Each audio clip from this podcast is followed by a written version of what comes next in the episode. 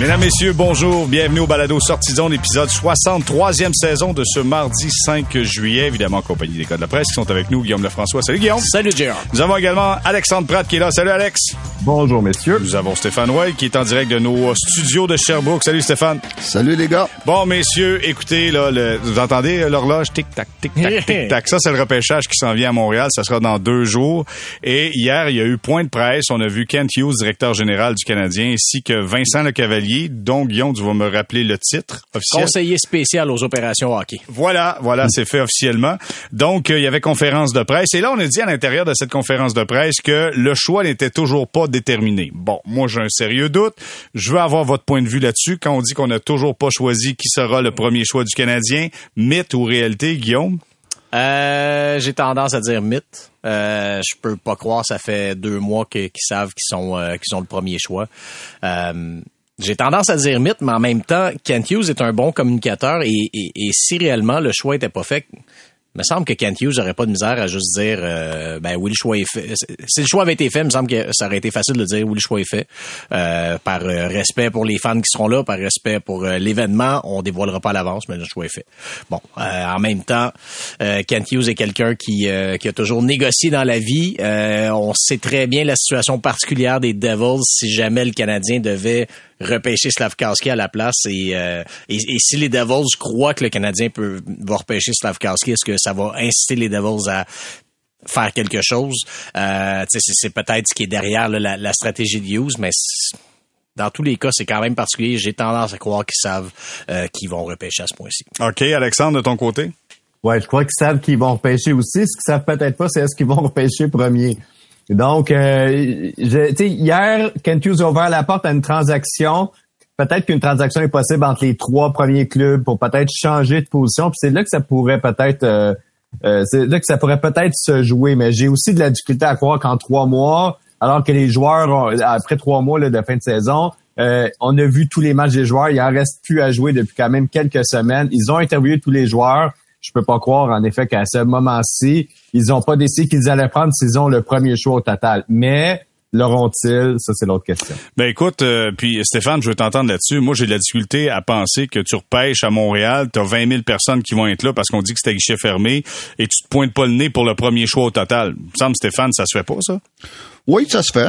Euh, j'aurais, parce qu'en quelque part, faut pas, faut pas être trop émotif parce que c'est à Montréal. Écoute, faut faire les bonnes choses pour les plus, les années qui s'en viennent.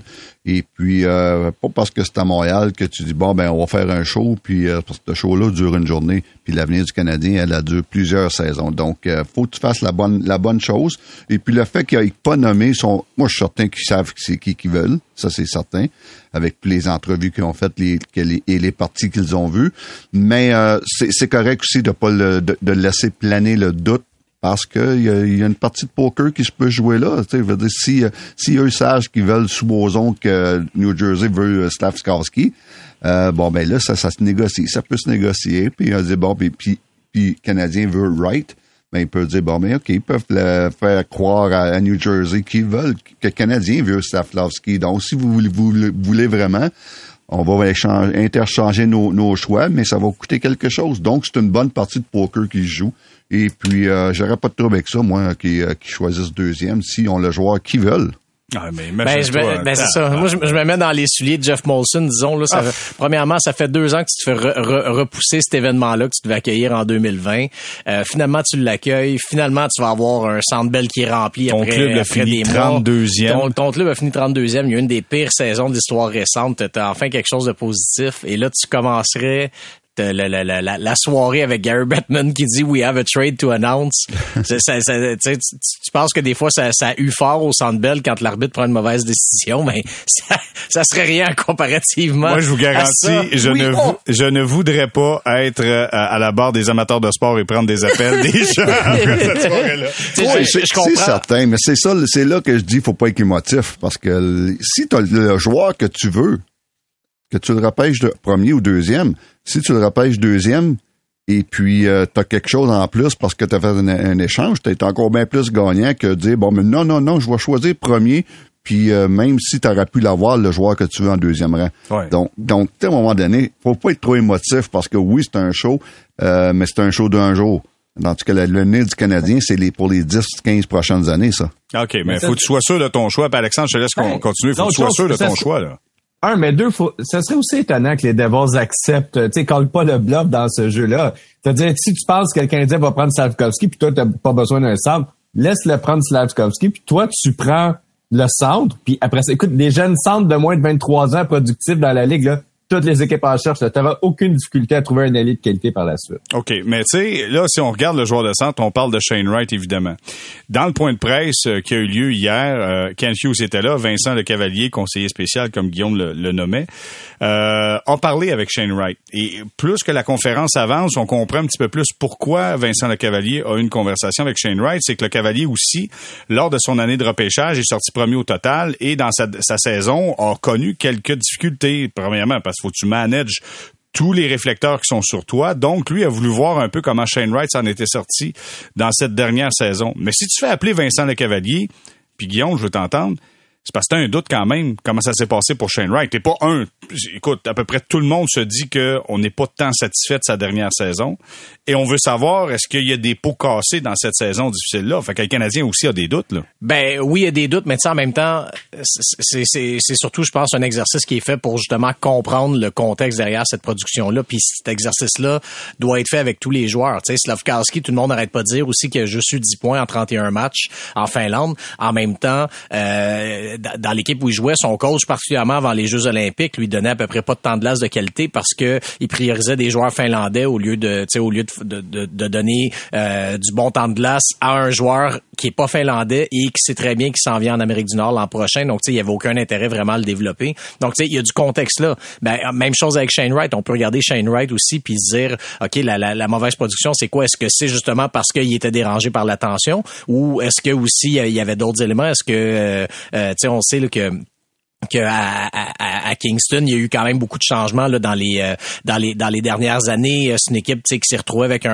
un entraîneur chef là, qui s'est retrouvé là un peu sans euh, sans nécessairement être prêt pour pour ce rôle-là. Donc y, a, il y a eu des, des, des, choses quand même particulières là, dans, dans, dans, dans la gestion là-bas à Kingston qui peuvent expliquer pourquoi que Shane Wright n'a pas explosé avec une, une, saison de 120 points, on va dire, puis qu'il a seulement eu, là, je mets des guillemets avec mes, mes, doigts, mais seulement eu 94 points. Donc ça, je pense que c'est important pour le Canadien de comprendre quand même tous ces tous ces facteurs là, tout, ce contexte là qui peuvent expliquer une saison. Puis ben l'appel de Vincent Le Cavalier, ça, ça en fait partie. Aussi peut-être, puis Alexandre, je veux t'entendre. Est-ce que là on est en train de suranalyser par-dessus suranalyser une saison? En fait, les deux dernières saisons ont été difficiles avec la COVID, avec des calendriers qui ont été euh, comprimés. Euh, il me semble que ça devient difficile d'analyser quelque chose dans des circonstances qui sont pas tant naturelles que ça. Oui, non, tu as tout à fait raison. Puis est-ce qu'on suranalyse? Oui, puis je vous invite à aller ma chronique de demain. Je vais encore sur suranalyser, ça va être pire. mais non, non, mais ça se dit oui. Euh, il y a des facteurs qui sont quand même déterminants. Wright n'a pas joué il y a deux ans et cette année, il s'est ramassé quand même dans une équipe assez jeune. Euh, et il a commencé la saison avec deux coéquipiers qui s'appelaient euh, Matthew Soto et Paul Lodvinsky, qui étaient des très jeunes joueurs. C'est pas des joueurs qui étaient repêchés dans la Ligue nationale. C'est sûr que ça a un impact ça me rappelle un petit peu quand Pierre-Luc Dubois jouait au Cap-Breton avec euh, quand même un paquet de joueurs qui n'ont jamais percé pendant ce temps-là. Euh, Paulieu Järvi jouait en Finlande euh, sur le premier trio avec Sébastien Nao puis Patrick Lainé. C'est sûr que les statistiques sont pas tout à fait les mêmes. Quand Wright s'est mis à jouer avec des joueurs euh, ben, repêchés dans les rangs professionnels à la fin de l'année, sa moyenne de points allait exploser. Il y a beaucoup de contextes comme ça. Guillaume en a parlé, Slavkovski, euh, qui jouait très très peu là pour des raisons un petit peu politiques euh, avant les Jeux Olympiques, qui a beaucoup plus joué à son retour, mais aussi aux Jeux Olympiques, les Slovaques voulaient le mettre de l'avant. Ils lui ont donné beaucoup de temps d'avantage numérique au détriment de vétérans. Donc tout ça doit être pris en compte à un moment donné. Puis c'est moi je trouve c'est quand même facile d'être aveuglé par euh, un tournoi qui dure une courte période de temps. Souvenez-vous de l'enthousiasme quand même délirant là, des gens à Montréal quand Ryan Pilling a été élu, je pense, joueur du tournoi là, au championnat mhm. mondial junior. Là. Non, non, mais je veux dire, c'était la avec meilleure... Des juniors, euh, Avec des juniors, là. Slavkovski, c'est avec des hommes. C'est ça la différence. Oui, oui, non, mais si je parle de Pouliou Yarvi, à l'époque, avait été joueur du tournoi à 17 ans, là, quand même, là, tu sais. Puis, euh, non, mais il y a beaucoup de joueurs comme ça qui se démarquent dans des tournois internationaux. Capo Caco, euh, il y a quelques années aussi, Ryan Murray, je pense, avec le Canada, l'avait fait. Il faut juste faire attention. Ça, c'est une courte période, tu sais, qui est sur une semaine souvent. Moi, je pense qu'on est mieux de regarder sur des tendances à long terme. Puis c'est ce qui est difficile d'évaluer cette année. c'est que ben, le long terme avec la COVID, il a été un petit peu euh, à, comment je disais ça, disrupté, c'est quoi le mot, Dé, défait, déformé en fait? Ouais, de, de, de ouais, dérangé. Dérangé, c'est ça. Il y, y a eu comme un trou là dans le milieu qui fait que c'est pas une progression qui est normale. Tu sais, dans un monde normal, là, Shane Wright, il aurait joué euh, dans, dans plein de championnats du monde déjà de, pour tous ces groupes d'âge. Euh, ce n'est pas arrivé. Il n'y a pas eu de très grands matchs là, euh, super télévisés. Peut-être eu deux matchs avec l'équipe Canada, mais c'est tout. Donc, euh, il n'y a pas, par exemple, le même euh, le même bagage expérience qu'Alexis Lafrenière a pu avoir, par exemple, en rentrant, puis où il avait marqué genre le but gagnant, je pense, au championnat du monde et tout. Donc, donc oui, en fait, c'est très différent. Puis on suranalyse parce que j'ai l'impression qu'on n'a pas grand-chose, en fait, à se mettre sous la dent en termes d'expérience. Stéphane, je veux savoir, tu as déjà participé à des repêchages. Tu sais, tu sais c'est quoi être dans un war room avec tout le monde où tout le monde donne son opinion sur des joueurs. En quelque part, est-ce que euh, un moment donné, on vient pas à se perdre un peu dans, dans l'argumentaire sur moi je pense que parce que à force d'en parler, tu viens tu comme l'impression de t'éloigner de la source de base, de la source de base qui est est-ce que c'est un bon joueur de hockey, puis est-ce que ce gars-là, dans 2, 3, 4, 5, 6 ans, sera un joueur important pour notre équipe? Est-ce qu'en quelque part, il faut faire attention à ça quand on se met à suranalyser un joueur?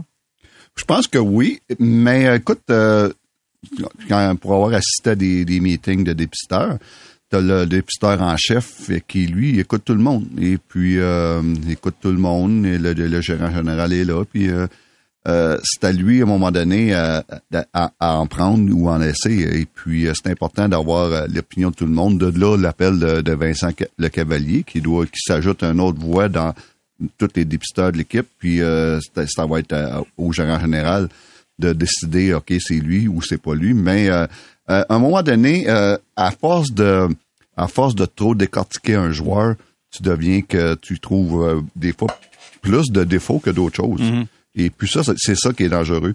Et puis, euh, mais sauf que cette saison, ça va être très difficile. Justement, Alex et Guillaume l'ont expliqué, le, fait que les joueurs ont, été moins vus depuis deux ans. Et puis euh, ça, ça va être très difficile pour les dépisteurs. Pour avoir parlé à une de dépisteurs dans la dernière semaine, euh, il y a beaucoup de listes qui a été faites. Euh, on peut voir juste dans les médias, là, tous les médias ont une liste de 1 à 30, euh, de 1 à 32, mais euh, il va y avoir beaucoup de surprises cette saison, plus que les autres saisons, parce que les joueurs, les, les, les joueurs n'ont pas été assez vus, et puis là, c'est de choisir. Ça n'a rien à voir, OK, il a joué tant de games, il a joué au champion du monde, il a joué là, il a joué là, il a joué là. C'est comment tu le vois dans 4, 5, 6, 7 ans ou dans 10 ans? C'est comment tu le vois? Et puis, euh, c'est une projection. C'est pour ça que ça va être très difficile, c'est moi juste de repêchage d'eau, parce que chaque année, il y a du monde qui ont l'air fou. Et puis, euh, c'est pas de leur faute. Tu peux pas faire euh, prédire, mais c'est d'être le plus proche possible de ces mots juste de, projection. là. Le plus proche possible, ça c'est bon quand tu joues au fer. Ça, t'as des points quand tu joues au fer. Exactement. ben, tu sais, parlant de proximité, un autre point aussi qu'il faut se souvenir, c'est que euh, c'était pas possible en tout temps pour les recruteurs non plus d'aller voir sur place les espoirs. Là. Souvenez-vous, là, dans les deux dernières années, il y a eu beaucoup de restrictions de déplacement. Euh, des, des, voyages interfrontaliers, c'était difficile. Même des voyages à l'intérieur du Canada, se rendre dans les provinces atlantiques, c'était difficile. sais, moi, j'ai parlé à beaucoup de, d'entraîneurs-chefs ou directeurs généraux au Québec à propos d'un joueur en particulier qui s'appelle Jordan Dumais, qui est très qui est classé assez loin dans la, par la centrale de recrutement. Je pense que c'est 73e en Amérique du Nord, mais qui a fait 106 points dans la Ligue d'hockey majeur du Québec. Il y en a plein qui avaient peu de choses à dire tout simplement parce qu'ils disent on l'a pas vu, sais, on, on l'a vu sur vidéo, mais c'est ça, mais on n'a pas le feeling que ça nous prend pour être capable de bien les évaluer. Ben, je pense qu'il va y avoir un petit peu la même chose avec la ligne de salle. Je pensais aux joueurs russes, là. Euh, ça a un petit peu mal fini la saison là-bas. Là. C'était difficile de faire du recrutement. Fait que moi, je pense aussi qu'il va y avoir beaucoup de surprises euh, au premier tour. c'est clair. Donc, ceci étant dit, le Canadien a deux choix de premier tour. Le premier au total et le 26e au premier tour. Euh, Kent Hughes a dit, tu sais, écoute, sans dire s'il y a des fortes chances qu'on repêche au premier rang, parce qu'il l'a dit, si c'était aujourd'hui, en parlant d'hier, oui, on repêchait. 26. Est-ce que là, c'est pas là que Kent Hughes et Jeff Gorton peuvent arriver à créer une certaine surprise en essayant d'améliorer leur rang au, euh, au repêchage et d'aller chercher un autre joueur qui peut permettre à l'équipe assez rapidement d'aider la formation du Canadien de Montréal, Guillaume? Ben, soit ça, ou 26 et 26 et 33 même, on pourrait ajouter, parce que euh, le Canadien a 14 choix là, en ce moment. Euh, le Canadien déjà été, euh, trouve tout, plein de façons de pas accorder de contrat tout de suite à ses espoirs parce qu'il y a trop d'espoir dans le système. Tu as la limite des 50 contrats. Donc là, si tu ajoutes 14 espoirs dans le système en repêchant, ça pose problème. Donc 26 et 33, ça devient intéressant. Euh, moi, mon impression, c'est que ça va être plus qu'ils vont, qu'ils vont essayer de prendre 26 et 33 pour remonter en première ronde et, aller chercher un autre choix de premier tour, mais peut-être en première moitié de, de, première ronde, donc quelque part autour de, de 15e, 16e place. Euh, c'est plus ça que je vois euh, davantage que d'aller chercher un, un, joueur pour aider immédiatement. Euh, sais, je veux dire, c'est assez clair. Là, Juste ajouter là, dans l'information, le 15e, 14 c'est les Jets, 15e c'est Vancouver, 16 c'est Buffalo. Fait que euh, aux alentours de ça, mm que c'est une de ces trois formations là qui pourrait être peut-être intéressante ben, pour le Canadien. Je sais, plus plus écoute, on, on, on peut aller plus en ou moins en bas, en haut en bas le plus ou moins, mais c'est ça, tu sais quelque part au milieu, c'est sûr que tu sais pour une transaction comme ça, c'est intéressant de cibler une équipe qui euh, des équipes qui ont pas eu beaucoup de choix dans les dans les dernières années par exemple, tu sais je pense aux, on va dire les Jets de Winnipeg par exemple, c'est une équipe ça que c'est dans les derniers repêchages, un des, des repêchages qui ont repêché 4 5 joueurs là, donc c'est pas euh, pas une équipe qui a repêché beaucoup, les Penguins de Pittsburgh ont pas une grande banque d'espoir non plus, les Capitals aussi, donc il y a, des organisations comme ça là que dans les dernières années parce qu'elles ont fait beaucoup d'échanges pour être compétitives, euh, ont, peut-être pas la même banque d'espoir que le Canadien a disons. Donc euh, je pense que c'est ce genre d'équipe là que, le Canadien peut cibler, mais ouais, c'est sûr qu'à 26 et 30, je serais très très surpris qu'au bout du compte le Canadien ait réellement le 26e choix. Euh, comme l'impression que ce, ce, ce, choix-là va être appelé à, bouger. OK, messieurs, là, je vous demande de sortir votre bout de cristal parce que vous devez, ben, on fera pas le mock draft au complet, on fera pas de 1 à 32, mais on est ah. capable. Ben, je sais que vous étiez prêts, vous êtes des bourreaux de travail, fait que je sais que vous étiez prêts, mais on va se faire un top 3. Selon vous, dans quel ordre vont sortir les gars lors du repêchage de jeudi, top 3, 1, 2, 3? OK, c'est ce que je vous demande. Je vais commencer avec Alexandre. Selon toi, ton top 3 sera qui? Alors, si le Canadien conserve son premier choix, je pense qu'il va prendre Shane Wright, que le deuxième sera Ural Slavkovski et que le troisième sera Logan Cooley. OK, donc Wright, Slavkovski, Cooley pour Alexandre Pratt. Euh, Stéphane White. Ben moi j'ai euh, j'ai exactement le même le même ordre. Je vois avec Wright, euh, Slavkovski au New Jersey et puis Logan Cooley en Arizona. Logan Cooley, en passant, on n'en parle pas beaucoup, là, mais euh, je, vois, des rapports sur lui, c'est assez impressionnant, un joueur de franchise euh, comparé à Braden Point, qui est pas qui est pas peu. Donc, euh, ce sera mon ordre. C'est drôle quand même, hein? J'ai l'impression que tout le monde, c'est comme à la bourse. On s'est énervé, puis finalement, ça va sortir Shane Wright en premier. Merci, bonsoir. Guillaume, toi? Euh, réponse plate aussi. Donc oui, Shane Wright premier, Slavkowski deuxième. Pour le troisième, je crois effectivement que ça risque d'être coulé. Par contre, comme c'est les Coyotes qui parlent au troisième rang, les Coyotes nous ont habitués par le passé à nous surprendre. Hein. Rappelez-vous Barrett Hayton euh, qui, qui, ont sorti l'année de, de Kotkaniemi en deuxième en 2018. Personne l'attendait là. Euh, là c'est une autre administration. Là, c'est plus c'est plus John Chaika, mais quand même, c'est, c'est une organisation qui travaille avec des moyens différents que, que d'autres équipes, tout ça. Euh, donc, ils vont peut-être prendre des décisions basées sur d'autres facteurs. Euh, donc, oui, je m'attends à couler, mais je lance ça de même je dis peut-être est-ce que Cutter Gauthier pourrait rentrer dans le top 3 c'en est un c'en est un au combine qui avait été mentionné. Dan Marr le directeur de la centrale de recrutement avait dit tu sais euh, s'il y en a un qui peut peut-être s'immiscer faire une surprise dans le top 3 c'est lui. Euh, Gauthier a des liens il a grandi dans l'organisation des, des Coyotes euh, juniors là, parce qu'il a habité en Arizona pendant un petit bout de temps.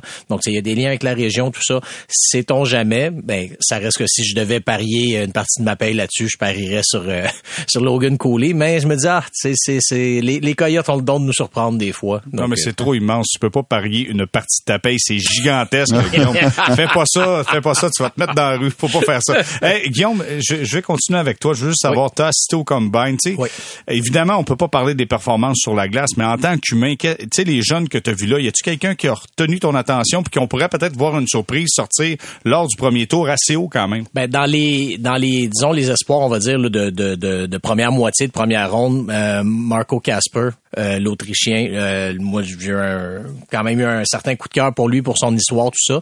C'est pas nécessairement le gars le plus charismatique en entrevue. Ben, pour son histoire, ben, son histoire, lui, dans le fond, c'est qu'il est autrichien. Euh, il a été joué en Suède pour euh, pour son, son développement de hockey, là, pour jouer du meilleur hockey. Euh, donc, il est arrivé en Suède. En six mois, il a appris le suédois. Il parlait déjà anglais et allemand. Euh, il, il, habitait il habitait tout seul là-bas. Puis, je lui parlais de ça. Plus, ça avait l'air tout à fait normal d'habiter d'habiter seul à 18 ans là-bas. donc, moi, il m'a franchement impressionné. C'est Eric Gilna, son ancien, qui a été coéquipier avec lui là-bas, qui m'a qui m'en a qui m'en a parlé. donc, moi, ça, ça en est un que, que, que, que j'aime beaucoup. Il est souvent associé aux Red Wings de Détroit euh, parce qu'il il joue à Rogla, qui est l'ancienne équipe de, de Moritz Seider, donc l'espoir des Red Wings. Donc, c'est sûr qu'il y a des liens entre ces deux, entre ces deux organisations-là. Euh, mais moi, c'en est un que, qui m'a franchement impressionné. Et l'autre chose que je t'ajouterais, sinon, c'est je vais pas avoir l'air chauvin, mais les espoirs québécois, euh, j'ai rencontré là-bas sur place, j'ai rencontré euh, Maverick Lamoureux, euh, Tristan Luneau, Noah Warren. franchement, des, des, bonnes têtes sur les épaules, les trois. J'étais impressionné. Maverick Lamoureux, super charismatique, tout ça. Tristan Luneau, bonne tête sur les épaules, tu sais, qui vient d'une famille qui, qui, qui, qui a beaucoup d'éducation. Noah Warren aussi très très bonne tête sur les épaules. Donc tu sais, c'est moi vraiment les en tant que personnalité là, je vous dirais que les, les principaux espoirs euh, québécois m'ont bien impressionné quand je les ai hmm. rencontrés. Il faudra commencer à regarder à savoir s'il y a des parents athlètes, parce qu'il semblerait que les jeunes sont assez bons, n'est-ce pas, Alexandre? oui, ben en fait, c'est drôle parce que tous ceux que vient de mentionner euh, Guillaume ont un parent athlète. Donc, Casper, son père est allé aux Jeux olympiques. Euh, en hockey, Noah Warren, sa mère, c'est une bonne nageuse. Son père était coach en natation. Maverick Lamoureux, son père était était hockeyeur aussi. Donc oui, il y a quand même un lien à faire. Il y a une petite note intéressante, Slavkovski, sa mère est une nageuse euh, qui a compétitionné au niveau européen quand même. Écoulé deux oncles qui ont joué dans la NCAA. Donc euh, oui, c'est une bonne année en fait de pour, les fils d'athlètes cette année. Bon ben parfait, on va suivre ça, ça va prendre le pedigree des parents maintenant pour faire euh, du repêchage. Messieurs, on va s'arrêter quelques instants pour retour. Dans le point de presse hier de Kent Hughes, il a dit quelque chose qui m'a euh, ça a suscité mon intérêt. On a dit que c'était pas facile nécessairement d'être un premier choix à Montréal. J'ai le goût de poser la question différemment. Est-ce que c'est difficile d'être un premier choix à Montréal ou c'est difficile d'être un premier choix dans une formation ordinaire qui évolue dans un très gros marché? La réponse au retour reste là.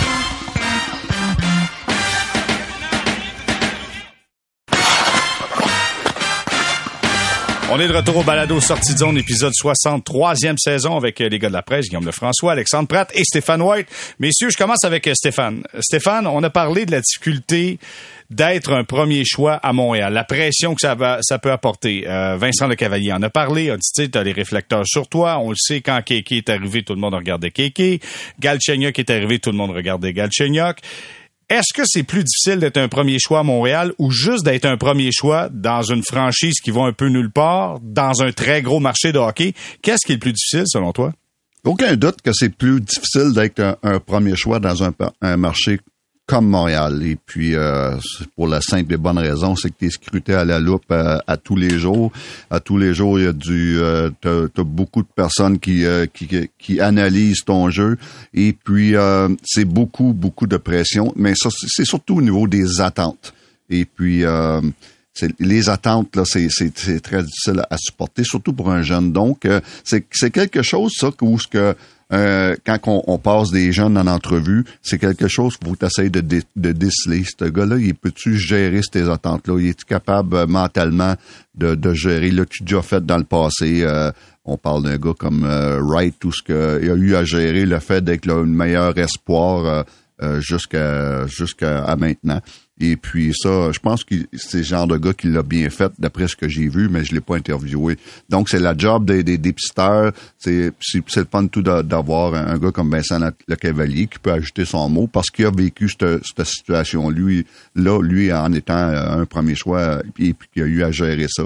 Donc euh, c'est euh, c'est ça, c'est un, un, un, gros morceau des dépisteurs du Canadien à, à, à, à sélectionner quelqu'un qui va pouvoir euh, gérer ces attentes-là, qui va être capable de gérer ces attentes-là. Ça mène à faire un peu pour le gardien de but du Canadien de Montréal. Euh, ça hmm. prend un caractère spécial pour être le numéro un avec un Canadien de Montréal. Et puis, euh, des gars comme Patrick Roy ont été capables de le faire. Un gars comme Carey Price a été capable de le faire. Un gars comme José Théodore était capable de faire, mais ça prend des caractères très spéciaux pour être le gardien de but numéro un du Canadien de Montréal. Donc, euh, aucun doute, c'est beaucoup plus difficile euh, à Montréal. Bon, Stéphane, je voulais pas parler de Carey Price, mais t'as nommé le nom. bon, écoute, dans, dans, le point de presse, Guillaume, on n'a absolument rien dit sur Carey Price. Là. Il n'y a, aucune nouvelle. Kent Hughes, on a tenté, puis non. Non, exact. Non, il y avait rien. Il y avait rien à annoncer là-dessus. Donc, euh, le, le, sujet sera. Le sujet sera. J'ai l'impression que ça va plus débloquer autour des joueurs autonomes de toute façon, comme comme comme sujet là. C'est mais euh, bon. OK, ben regarde, on poursuit d'abord et je te pose la question. Mm-hmm. Euh, qu'est-ce qui est le plus difficile, Montréal ou un marché, euh, une, grosse ville de sport? Moi, j'ai l'impression qu'on fait on fait euh, un monstre avec la ville de Montréal, mais je me dis que dans n'importe quelle ville où tu as un club qui ne performe pas. Souviens-toi, Toronto, quand ben, Matthews est, arrivé, écoute, il a marché. C'est exactement là que j'allais. Mais c'est sensiblement la même chose. Oui, puis tu sais, Brandon Shanahan aussi, rappelez-vous, quand il est arrivé en, en, en poste à, à, Toronto, il avait dit, là, regardez, là, les, les, médias, ça devient, les médias, la pression, tout ça, ça ne deviendra plus une excuse. Non, on n'accepte plus ça. Là. Puis c'est ça, c'est à un moment donné, à force de dire, ah, c'est gros et la pression, c'est ci, c'est ça, ben, je, je, je comprends qu'il y en a, puis c'est normal, puis il va toujours y en avoir, mais OK, après ça, une fois que c'est dit, qu'est-ce que tu fais, comment, comment tu gères ça, ça, parce qu'il y a moyen d'y arriver. Austin Matthews, à son année recrue, là, 40 buts, 29 passes, 69 points. Je pense que je pense que ça a quand même bien été pour lui, même s'il y avait toute l'attention au monde, même s'il y avait le poids d'une franchise qui a pas gagné de Coupe Stanley depuis, euh, 67. depuis 67, exact. T'étais prêt. mais c'est ça, donc tu sais, c'est, euh, oui, oui, il y a de la pression, des attentes, tout ça, mais après ça, comment tu le gères? À Toronto, ben, force est d'admettre que ça va franchement bien jusqu'ici. Euh, tu sais, Edmonton, c'est un autre marché où tu peux dire que c'est pas facile c'est pas l'ampleur de Toronto, mais c'est quand même un marché où là aussi, on, on croule sur on le On a quand même lancé des chandails, des, des ben, ben sur la C'est ça, exactement. C'est ça, ça reste un marché chaud quand même, là, même s'il n'y a pas le, le, le, le volume qu'il y a à Toronto. C'est ça, ça demeure un marché très... C'est un marché chaud, là, Edmonton. Puis ben voilà, tu sais, avec, avec, avec euh, McDavid, ça se passe bien. Avec, euh, avec Nugent Hopkins, ça a quand même bien été aussi. Il y a eu d'autres cas où ça a moins bien été, mais en même temps, bon, Yakupov, mais... Euh, c'est peut-être juste des mauvaises évaluations, mais c'est ça, tu sais, c'est pas, Stéphane, pas la oui, mais tout parce qu'on parle, euh, on, on, essaye. De, je crois pas que Montréal est un monstre pour ça, dans le sens que c'est pas négatif. Euh, c'est pas négatif que ce soit difficile de jouer à Montréal. Je trouve même que c'est bon parce que tu as besoin justement des joueurs de caractère pour que tu veux jouer à Montréal. Puis c'est de même tu vas gagner. moi, moi j'ai tout le temps pensé que la grosse pression de Montréal, pour moi, c'était un avantage souvent. Mais de là, de l'importance de choisir les joueurs de caractère qui sont capables de jouer là-dedans. Hmm. Et puis c'est là, c'est ça pour dire que c'est pas négatif que Montréal, ce soit un marché difficile à jouer. Moi, j'ai tout le temps pensé que euh, ça te passe à, amener des joueurs de caractère, des joueurs spéciaux, puis c'est avec des joueurs de même qu'à un moment donné, tu vas gagner. Alex, sommes-nous monstrueux à Montréal? Un, peu quand même. oui, oui. non, mais je pense, je, je, pense que c'est pire en fait depuis les médias sociaux. Tu sais, il y a 20 ans à Montréal, euh, si t'avais une mauvaise game, là, mettons, euh, Patrice Brisebois avait une mauvaise game, là, il y avait comme trois, quatre chroniqueurs qui pouvaient te ramasser le lendemain, puis peut-être qu'à 110% là, il allait faire le segment sur toi, mais tu sais, ça, grosso modo, ça arrêtait là, puis peut-être aux amateurs de sport, quelques, quelques lignes ouvertes. Mais là, maintenant, si tu es dans une mauvaise séquence, c'est pas une ville le fun dans laquelle être. Si ça va bien, t'es Nick Suzuki, t'es Call Coffee dans une bonne séquence, toute la ville t'aime, t'as la ville à tes pieds, c'est grisant, c'est euphorisant. Mais quand ça va pas bien, tu prenons les pires moments de Jonathan Drouin ou de Kerry Price, ça, peut être une, ça, peut être un, comment je dis ça? Ça peut être une, une base de partisans qui, qui peut peser plus que dans d'autres villes, je crois. Tu sais, je, remarque que les Red Wings perdent depuis des années, puis il me semble que leur base fans est quand même beaucoup plus patiente que celle à Montréal. L'autre chose, c'est quand tu as un nouveau joueur qui arrive dans une équipe euh, qui est perdante, tu sais, souvent tu vas avoir des belles occasions tout de suite de, de briller. Et par exemple, euh, Lucas Raymond ou Maurice Sider à Détroit, bang, tout de suite sur l'avantage numérique. Ils ont des super belles euh, du super beau temps de jeu, alors qu'Alexis Lafrenière, qui s'amorce dans une bonne équipe, t'es pogné sur le troisième trio à 20 ans, c'est sûr que ça bloque un petit peu tes opportunités. Puis là, les gens disent comment ça se fait qu'il produit pas? Ben oui, mais tu regardes aussi le temps de jeu qu'il a puis avec qui il joue. Bon, à Montréal, dans les dernières années, on a souvent eu tendance à mettre les jeunes directement dans l'alignement, mais pas nécessairement sur les deux premiers trios toujours. Puis je pense que les attentes étaient démesurées. Puis ça, il y a un petit effet entonnoir à Montréal, qui est pas entonnoir, un effet d'une chambre d'écho qui existe à Montréal où on parle beaucoup plus des espoirs à Montréal que dans les autres marchés de la Ligue nationale parce que notamment le Canadien, ça fait partie de son marketing depuis plusieurs années. Puis Puis euh, je dirais même que depuis dix ans, là, on a beaucoup, beaucoup vendu, joué cette carte-là de Mm. les espoirs s'en viennent, c'est important, l'avenir nous appartient. Et euh, il y a eu beaucoup d'espoirs déçus, mais, mais tu sais, tout ça fait en sorte que ça a créé un environnement où les espoirs, je pense, sont plus scrutés à Montréal qu'ailleurs. Puis est-ce que c'est une bonne chose? Je peux comprendre les gens qui ont des doutes là-dessus. Moi, je, je suis convaincu que les insuccès de la formation, de l'équipe, de l'organisation au courant des dernières années pèsent beaucoup plus que euh, le désir de voir un jeune qui arrive de sauver la franchise. Je pense que le monde en aura le pompon de voir l'équipe qui finit dans au bas classement, malgré le fait qu'il y a eu des bonnes saisons. Il faut rappeler qu'ils ont été quand même en finale de la Coupe Stanley. Et vous avez connu, Stéphane, de, de, de beaux moments. C'est quoi, c'est en 2016? 2014. 2014? Ouais. Bon. En 2014, C'est on a eu une coupe de saison de plus de 100 points. C'est ça, puis, tu sais, demi-finale et puis euh, ouais, ouais. Mais c'est la constance. En fait, les gens aimeraient voir le Canadien participer aux séries de façon plus constante. C'est peut-être c'est peut-être ça qui a été le problème. Mais attention, là je tourne la, la conversation. Là, on parlait des jeunes qui arrivent dans l'organisation, mais il y a des jeunes également qui sont là dans le management. Kent Hughes, Jeff Gorton, c'est leur premier repêchage. Euh, c'est un repêchage qui est important. La Ligue, la planète hockey regarde ce que le Canadien va faire à Montréal. Comment voyez-vous l'impact de ce premier repêchage, cette première séquence d'événements importants dans la saison de la Ligue nationale de hockey pour Kent Hughes et Jeff Gorton, euh, Guillaume? Ben, c'est gros, mais en même temps, comme on le sait, le repêchage, c'est faut que souvent que tu attendes 4-5 ans avant de réellement mesurer, connaître la valeur de ce que tu as. Donc, tu sais, oui, ça va être gros sur le coup, mais en même temps, tu sais, moi, je pense que ce qui est plus important à court terme, c'est plutôt ce qu'ils vont faire autour du repêchage, ce qu'ils vont, ce qu'ils vont réussir comme transaction, ce qu'ils vont euh, ensuite de ça au marché des joueurs autonomes, tu sais. Du reste, pour le repêchage, ça va être comme à chaque année après le repêchage. Tout le monde, on va regarder qui ont repêché après la deuxième journée, on va faire le bilan. Bon, un tel un bon potentiel, un tel bof, tout ça. Puis euh, deux ans plus tard, ça se peut que le portrait soit complètement différent. Donc, tu sais, oui, c'est un repêchage très, très, très important, mais il y, a d'autres choses euh, que, que, que Hughes et Gorton vont faire d'ici là qui vont avoir tu sais, beaucoup plus d'impact euh, quantifiable et mesurable à court terme. Et moi, c'est, plus ça que, que je regarde pour le moment. Euh, pour le reste, c'est ça. Faudra s'en reparler en quoi 2026. Hmm, mais il faut regarder, comme tu le mentionnes, à l'entour du repêchage. Stéphane, ton point de vue là-dessus? Ouais, écoute, c'est un, c'est un repêchage très important parce que l'équipe est, est officiellement en reconstruction. Et puis, euh, c'est pas parce que c'est le premier repêchage de Hughes et Gorton, c'est parce que c'est le repêchage où ce que c'est une de tes premières euh, phases de ton reconstruction, surtout une année où ce que tu as le premier choix overall, euh, où ce que tu as 14 choix de repêchage. Donc, c'est un gros repêchage, c'est un gros repêchage, c'est une grosse, euh, une grosse euh, euh, phase dans la reconstruction du Canadien. Donc, euh, puis au, au niveau des agents libres, là, je pense que je pense que faut pas s'attendre à grand chose. On Non. va, on va on va signer des gars euh, de, de second plan pour remplir des chandails pour les prochaines années, en attendant tous les prospects qui s'en viennent. Est-ce que est-ce qu'un gars comme Colin White peut être une option pour le Canadien? Parce que là on le sait, il sera racheté par les sénateurs d'Ottawa, donc devient peut-être un petit peu plus abordable. C'est un gars de 25 ans, un ancien un ancien client, Client. un ancien client de de de, de, de Kent Hughes. Euh, pour toi Stéphane, puis je vais entendre les gars là-dessus aussi après. Oui. Ça devient une option intéressante pour le Canadien? Ça peut l'être, mais à, à- à très bon prix parce qu'ils ont, ils ont, ils ont pas d'espace, ils ont pas d'argent. Il va falloir que tu libères l'argent en quelque, en quelque part. Euh, et quand même seulement à 25 ans, Colin White. Et puis, euh, donc, euh, c'est le genre de joueur qui pourrait un- un- un- c'est un joueur de centre. Je suis pas sûr que ça peut être un, bon deuxième centre dans la Ligue nationale. Un troisième centre, mais euh, ça, on en a parce qu'on vas avoir des Varak qui va devenir éventuellement ton troisième centre ou euh, des Jake Evans ou des même, tu en as plein. Donc, euh, il peut être intéressant, mais à très bon prix. OK. Alex, de ton côté, comment tu vois ça, le repêchage pour Hughes et, Jeff Gorton et, Colin White, tant qu'à? Oui, ben d'abord, Colin White, euh, moi, ça m'enthousiasme pas du tout. là. C'est un joueur qui revient d'une opération euh, t'es très sérieuse à l'épaule, puis euh, dans les 24 matchs qu'il a joué, il y a juste trois points à force égale. Là, je veux dire, puis un différentiel de moins 11.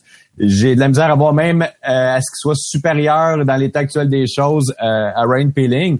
Écoutez, là, les sénateurs qui ont quand même un des pires clubs de la Ligue, s'ils sont pas capables de garder Colin White, euh, honnêtement, je- moi, si j'étais le Canadien, je passerais. Maintenant, la prochaine semaine, pour moi, les capitales. Ben, c'est vraiment un moment charnière dans l'histoire récente du Canadien parce que, un, on va connaître les rapports de force euh, avec ce repêchage-là. Tu sais, par exemple, le Canadien euh, insiste beaucoup depuis quelques mois sur les statistiques avancées. Euh, tu sais, on, on veut vraiment mettre l'accent là-dessus. Mais là, c'est le choc un petit peu de la réalité. Euh, est-ce qu'ils vont vraiment utiliser les statistiques avancées pour le repêchage? Ou bien ils vont plutôt se fier à l'instinct? On est dans le débat là, entre les analystes et les recruteurs un petit peu. Puis de quel côté, en fait, euh, il va trancher dans ce cas-là? Parce que Slavkovski, là, c'est vraiment pas une darling des stats avancées, là, pas du tout. Là. Alors que Wright est coulé un petit peu plus. Donc, on risque d'avoir un rapport de force ici. L'autre chose, c'est un rapport de force en qui va décider, qui va avoir le choix final. Euh, est-ce que c'est Gorton? Est-ce que c'est You? Si, s'ils s'entendent pas, chacun son préféré. Est-ce que ça va être les directeurs de recrutement? C'est rare aussi des équipes avec deux directeurs de recrutement. Euh, il va y avoir beaucoup de rapports de force qui vont se faire dans les prochaines heures. déjà, hier, Hughes a indiqué que c'était la première fois qu'ils se voyaient tous ensemble lundi soir. J'aurais aimé être une mouche dans la salle puis voir OK, comment tout le monde tire un petit peu la couverte de son côté. Parce que je suis sûr que dans une année comme celle-ci, pas de consensus au premier choix. Euh, avec 14 choix en plus où tout le monde va vouloir pousser pour son joueur préféré, c'est sûr que il doit avoir des, des, des, dissonances un petit peu dans le groupe. mais Alex, écoute, je te coupe, excuse-moi. Mais je suis l'impression vraiment que le boss, c'est Gorton. C'est lui le boss dans tout ça. C'est lui qui doit qui doit diriger un peu la conversation. Ben, je le pense, mais je veux dire, j'ai hâte de voir qui le Canadien va choisir. Puis sur quelle base. Euh, j'ai un feeling, là, j'ai pas d'informations privilégiées là-dessus, mais je regarde euh, les insuccès quand même qu'ont eu Gorton et euh, Bob Ruff avec des joueurs européens récemment, notamment euh, Capo Caco, qu'ils avaient qui, qui, avait très bien fait dans un championnat du monde. Tu regardes Kravtsov, tu regardes Elias Anderson.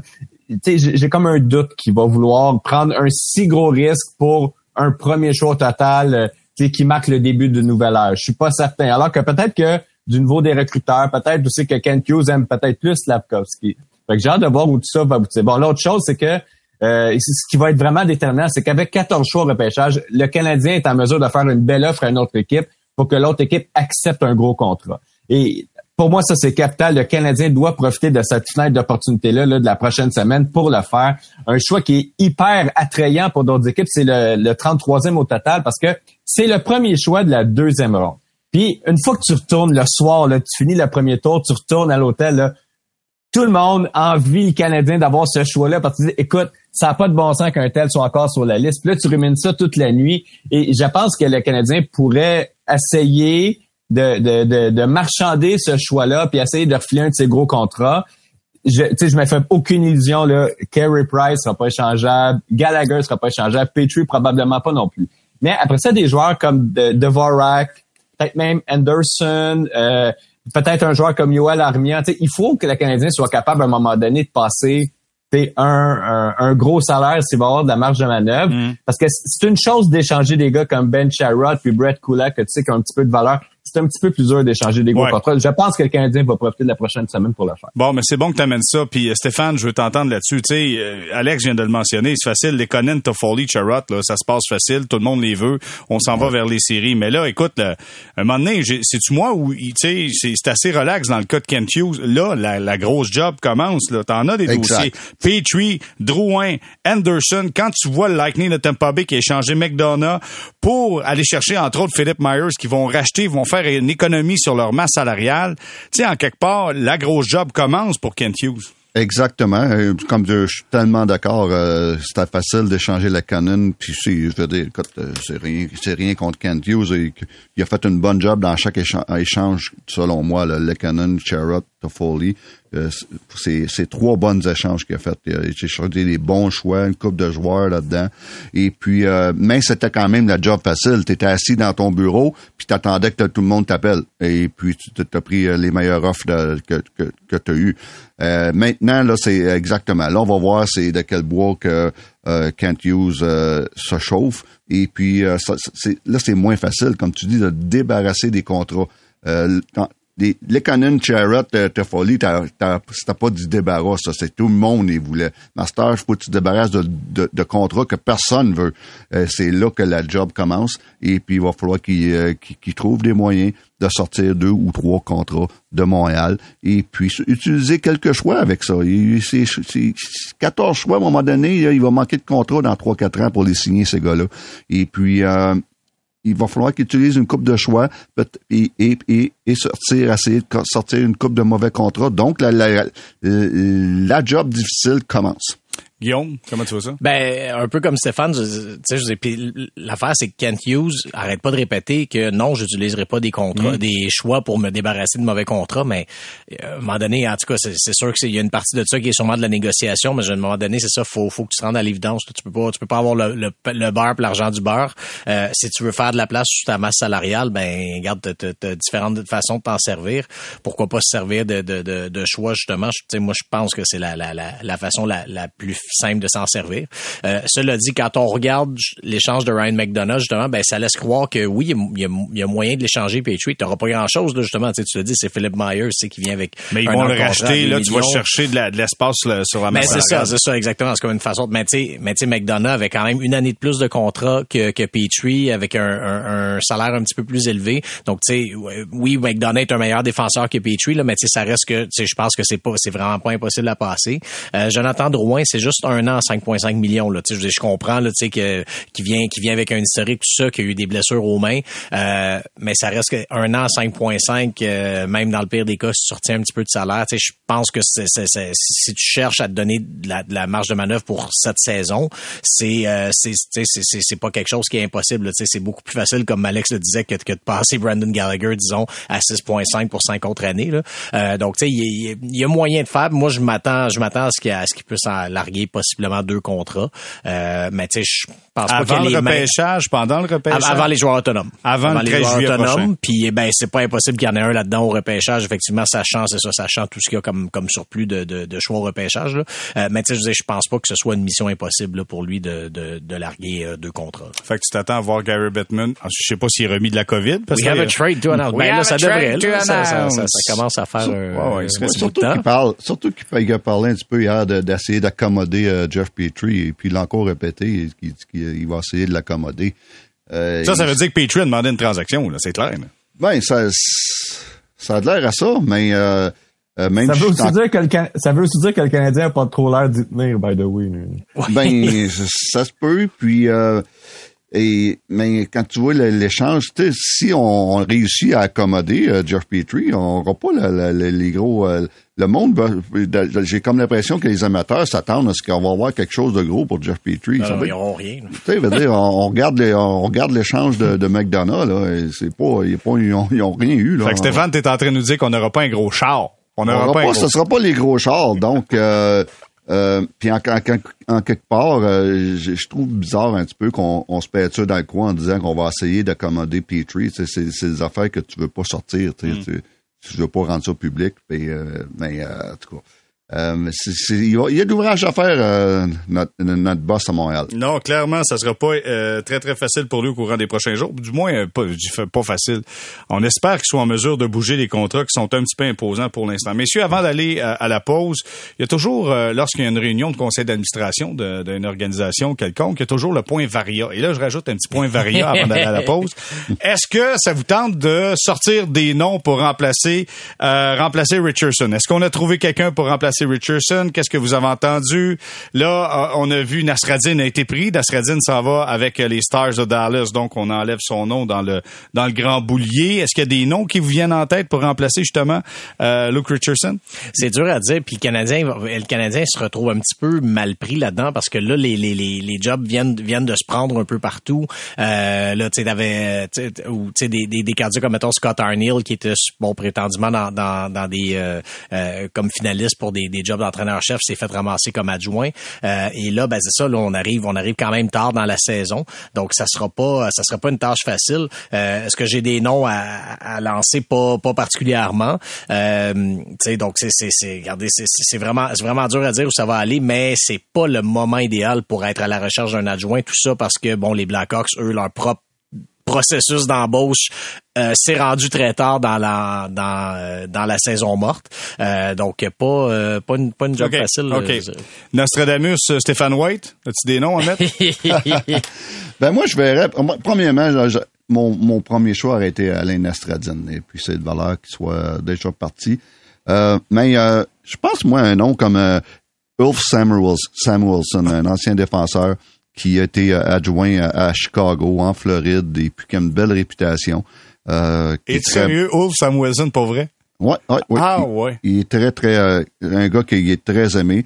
C'est un ancien défenseur et, euh, puis, et, et il a d'expérience. Hey, On va, vais- on va l'écouter, Stéphane, la semaine dernière. Il nous a, Ben il oui, nous a prédit on va Derek en parler Lalonde. tantôt. Ben, ouais, ben, OK. Bon, Non, on va on va en tantôt, j'ai une histoire avec, là-dessus. avec Derek Lalonde. Mais je veux juste te dire, attends Stéphane, juste te dire, dans le cas de Ouf Samuelson, là, écoute, il était salaud quand il jouait. là. C'était un gars Oui. qui était très, très salaud. Comme, comme Luke il l'était. Le Luke il aussi, il était peut-être pas autant que Samuelson, mais Luke était tough à jouer contre. Fait que, euh, attends, je te raconte. Quand, quand on arrive aux entrevues pour être repêché junior majeur, OK, j'ai été repêché par les Bisons de Granby.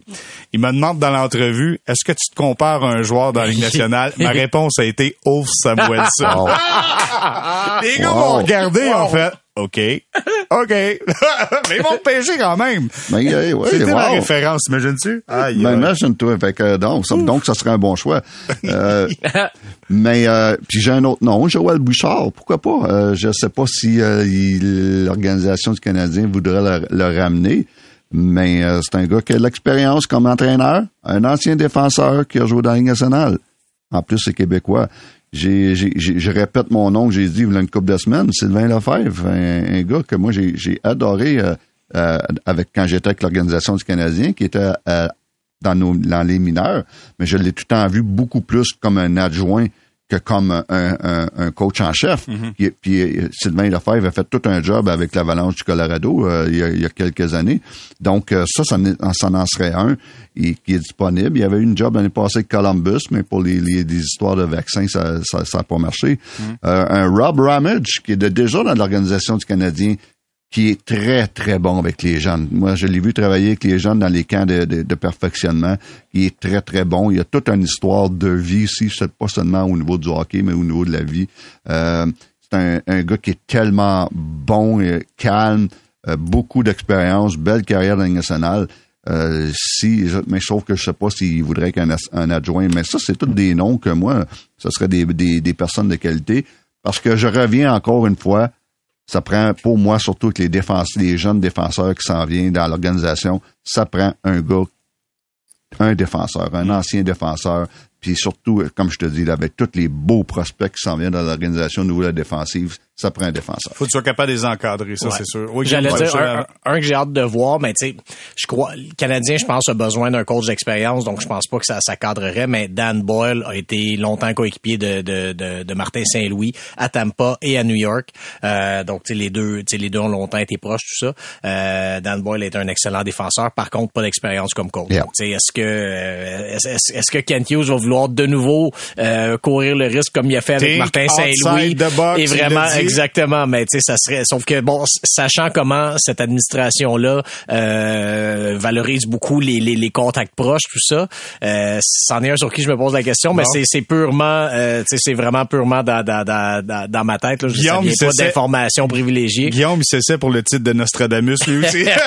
non, non, ça, Nostradamus, c'est Stéphane. Alex, Alex, juste avant d'aller à la pause, est-ce que tu as des noms, toi, qui pourraient t'intéresser? Ben, mais moi aussi, je pense qu'il va. Je pense que Martin Saint-Louis va faire confiance à quelqu'un euh, qu'il connaît bien. Tu sais, Samuelson, euh, ils se sont connus à New York. C'est une possibilité en effet. Euh, Rob Ramage, c'est vraiment une bonne suggestion, euh, Stéphane. En effet, si on cherche un vétéran qui a de l'expérience de la Ligue nationale, qui connaît bien les défenseurs, connaît bien l'organisation, euh, tu sais, qui, qui pourrait être un petit peu l'oreille des joueurs, ben je pense qu'en effet, Ramage pourrait être bien.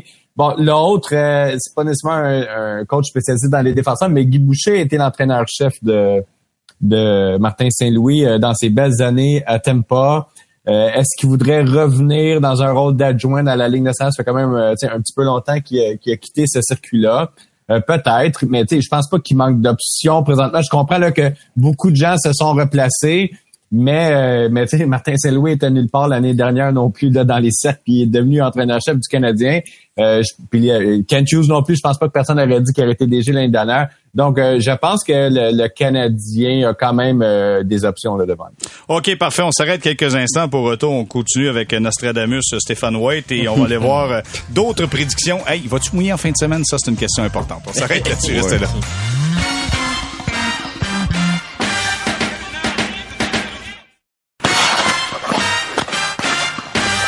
On est de retour au balado sortie de zone, troisième saison, épisode 60 avec euh, Guillaume Lefrançois, Alexandre Pratt. Nous avons Stéphane White également. Euh, messieurs, avant qu'on parle de Nostradamus, Stéphane White, juste vous dire que l'ouverture du marché des joueurs autonomes, c'est le 13 juillet. Donc, nous aurons une émission, nous aurons un balado sortie de zone le 14 juillet, au lendemain de l'ouverture du marché des joueurs autonomes. Là, il y a quelques noms, évidemment, qui sont là, des noms qui sont intéressants. On a vu Christopher Le Temps, entre autres. Euh, on entendait des pourparlers pour un nouveau contrat avec les Penguins de Pittsburgh. On parlait de quoi? 5 ans, je pense, avec euh, avec les Pingouins. Lui qui en a quoi? 35 présentement, c'est ça? 35 ans? 35, 36 dans le cas de 35, je pense. Oui, exactement. Il vient d'avoir eu 35 ans au mois d'avril. OK, 35 ans. Donc, on parle de prolongation. Ça m'amène à, juste rapidement, puis je fais un tour de table là-dessus. Je vais commencer avec toi, Guillaume. Si le temps revient, est-ce que ça veut dire que Malkin va quitter? Ben c'est sûr, c'est sûr que ça va être, c'est sûr que ça va être serré. Euh, je, pense aussi que tôt ou tard, je veux dire, je, je me souviens qu'il y a quelques années, quand quand il y avait des rumeurs au sujet de Malkin, on, une des choses que que j'avais vu passer, c'était que Mario Lemieux euh, avait gardé le, avait comme été marqué par le départ des Yaga des Pingouins, tu sais, qui bon, qui avait qui avait jugé qu'après coup que ça avait peut-être pas nécessairement été la, la, meilleure chose et qui avait peur que la, que la même chose se reproduise. Cela dit, le Malkin arrive lui aussi au milieu de la trentaine. Euh, donc, tu sais, oui, tôt ou tard, va falloir que ce noyau-là euh, change. Mais, euh, écoute, j'ai quand même... C'est le genre d'image, on dirait que je suis pas capable de... de D'imaginer Malkin ailleurs. Ouais, ben c'est hein? ça, exactement. J'ai vraiment de la misère à voir ça. Puis, tu sais, sachant comment, justement, Mario Lemieux a vraiment tenu son noyau serré. Je veux dire, la, la, la, le, le principal membre vraiment important de ce noyau-là qui est parti, c'est Marc-André Fleury. Puis, c'est à cause des pressions du, du repêchage d'expansion, tu sais, qui, qui, qui, a fini par le perdre. Mais, tu sais, sinon, tout, tout ce noyau-là a tenu ensemble. Donc, euh, je, je, j'ai un peu de la misère à imaginer, mais je, je, on dirait que, on dirait que je, on dirait que je vois les, les pingouins trouver une façon de, de, de garder Malkin. Alex, est-ce qu'on s'accroche peut-être un peu trop à, à Pittsburgh? C'est peut-être pas le temps de commencer à regarder vers quelque chose d'autre et commencer à amener de l'air frais là-dedans? Ben, est-ce que c'est le temps? Oui, mais il y a présentement le, le pipeline est vide. Là. Je veux dire, ils ont rien, rien, rien. Même euh, ils ont deux Québécois là, dans la Ligue américaine, c'est correct, mais sinon, c'est à sec totalement. Euh, donc, c'est une équipe qui va subir une immense reconstruction qui va durer des années. Ben, je veux tant qu'elle est là un jour, tu es peut-être mieux d'accompagner ces jeunes-là de, de, de joueurs d'expérience hyper talentueux. Je pense qu'ils vont essayer de garder aussi euh, les deux Malkin et le temps. Malkin est encore un très bon joueur d'hockey en passant. Je pense que tant que ils pensent que leur fenêtre pour participer aux séries va rester ouverte avec la présence de Crosby. Euh, je préfère que ce soit épaulé avec Malkin. Écoutez, si Malkin s'en va, euh, cette équipe-là l'année prochaine... Euh, ben, en défense, là. Tu tombes avec Brian Dumoulin, après ça, John Marino, Mike Matheson, il n'y a, pas de... Il y a aucun défenseur de premier duo là-dedans, tu sais. Non, puis je veux dire, tu sais, euh, c'est comment je dirais c'est difficile de jouer contre une équipe qui a deux bons joueurs de centre. Là. Ça divise aussi l'attention de l'autre équipe. Là, si tout le monde met toujours son meilleur joueur contre Crosby, aucune couverture sur le deuxième centre une fois que Malkin est parti. Et sérieusement, c'est l'effondrement total des pingouins. Euh, si, je dis pas là, si les, pingouins pouvaient, voulaient échanger Crosby puis avoir un paquet de, de jeunes d'espoir, de choix en retour, puis là, tu te relances un petit peu comme au basket. Ben non, ça, pourrait être une possibilité. Non, mais ça arrivera pas. Ben Alors, moi, dans ce contexte-là, regarde, tu continues avec Malkin, tu continues avec euh, avec Crosby, puis si tu es capable de le garder, tu continues avec la fin. Stéphane, est-ce que tu peux imaginer euh, les Pingouins sans Malkin? Non, j'ai de la misère avec ça. Je, pense qu'ils vont tout faire pour le, retenir. Et puis, euh, ben, les Pingouins, euh, ils croient encore qu'ils peuvent gagner, les autres, avec ce noyau-là. Et puis, euh, même ils l'ont dit à leur conférence de presse en fin de saison, qu'ils voulaient garder le noyau et puis qu'ils croyaient encore à leur chance d'être de, une des bonnes équipes dans, la, dans, dans, dans l'Est. Donc, euh, je pense qu'ils vont tout faire pour retenir euh, Malkin. Euh, ça, tout, tout indique que le temps c'est proche de, de, se régler. Et puis, je pense que le temps, il y a tout le temps, il y a, il a, tout le temps voulu rester à, Pittsburgh et avec, avec raison. Écoute, ça va, ça va être le, ça va être le, probablement le meilleur défenseur de l'histoire des mm. Pingouins. Et puis, je pense que ce serait une bonne affaire qui, termine sa saison-là, sa, sa carrière là. OK, mais messieurs, je vais avec quelques points en rafale. Euh, Guillaume, Jim Montgomery qui est embauché à titre d'entraîneur-chef des Bruins de Boston. Euh, ben, premièrement, bien heureux qu'il y, ait une, une deuxième chance. Là. Je, je pense que c'est un gars qui a clairement qui a, qui a essayé de remettre sa, vie sur les rails, tout ça. Euh, donc, ça, c'est ça, c'est franchement bien. Par contre, bonne chance parce que là, tu vas partir sans Brad Marchand qui va être blessé, euh, sans Charlie McAvoy au début qui sera pas nécessairement prêt pour le début de la saison. On connaît pas encore l'avenir de Patrice Bergeron. Donc, euh, il y avait des rumeurs qui disaient qu'il revenait pour une autre saison. C'est ça, exact. Mais bon, tant que c'est pas fait, ben c'est ça, c'est toujours pas fait. Donc, tu sais, bonne chance quand même là, avec ça. C'est quand même un, noyau qui vieillit. Heureusement, Charlie McAvoy, quand tu vas revenir en santé, je veux dire, à lui seul, c'est un, un, un, cheval là, en arrière. C'est mm. vraiment, vraiment euh, leur, leur, leur, leur, cheval de course en arrière. Euh, puis tu sais, puis après ça, t'as David Pasternak qui, qui, arrive en dernière année de contrat avant de devenir joueur autonome. Donc, euh, ça sera pas nécessairement un mandat facile, mais euh, bien heureux sur le plan humain que, que, ouais, que le gars puisse se replacer. OK, j'ai deux sujets à vous parler. Je veux, je veux débuter avec Stéphane, puis après, je vais aller à Alex. Stéphane, t'as été, euh, ah. t'as vu dans ta boule de cristal, tu as été un Nostradamus de toi-même sur le balado. t'as dit Derek Lalonde, surveillez-le. C'est l'adjoint à John Cooper avec le Lightning de Tampa Bay. De fortes chances qu'il se retrouve avec les Red Wings de Détroit. C'est fait officiellement. Il y avait un lien de confiance entre lui et Steve Eiserman.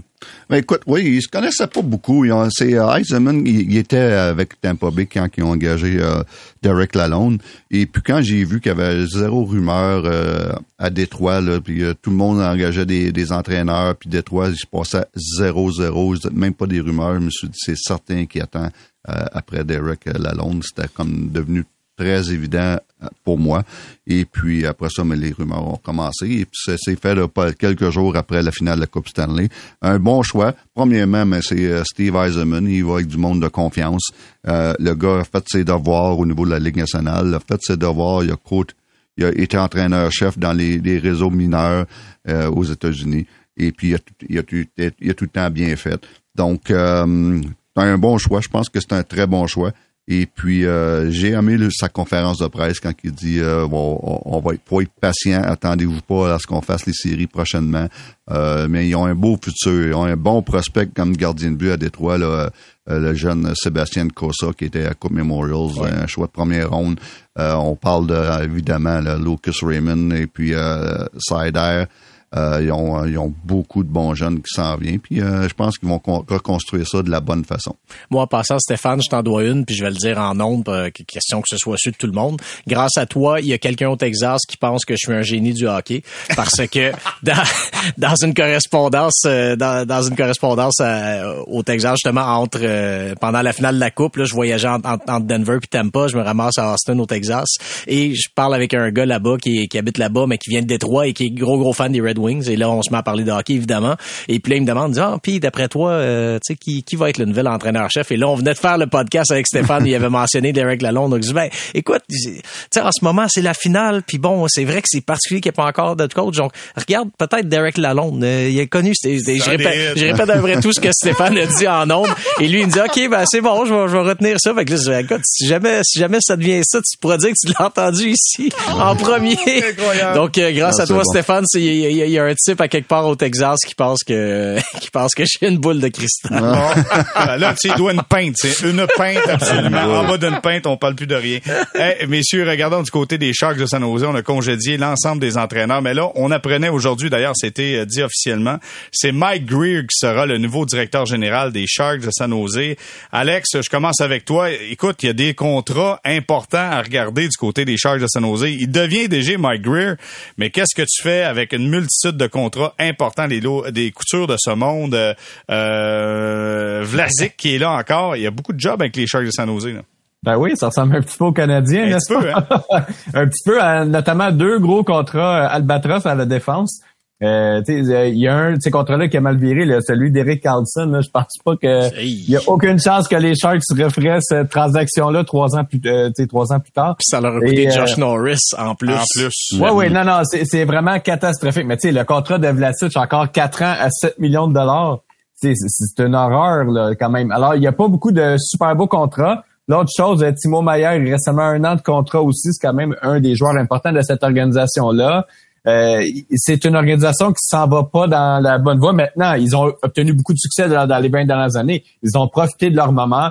Mais quand on parle d'équipes qui dont la reconstruction sera longue, les Sharks, ça va être pas mal plus long que l'Avalanche du Colorado. Il y a énormément de boulot à faire là. Il y a beaucoup de vétérans. Puis il y a, honnêtement, il y a pas tant de jeunes espoirs. Il y a Klun, là, mais il n'y a pas une banque d'espoir comme même le Canadien peut en avoir, même si j'ai des doutes sur plusieurs des espoirs du Canadien.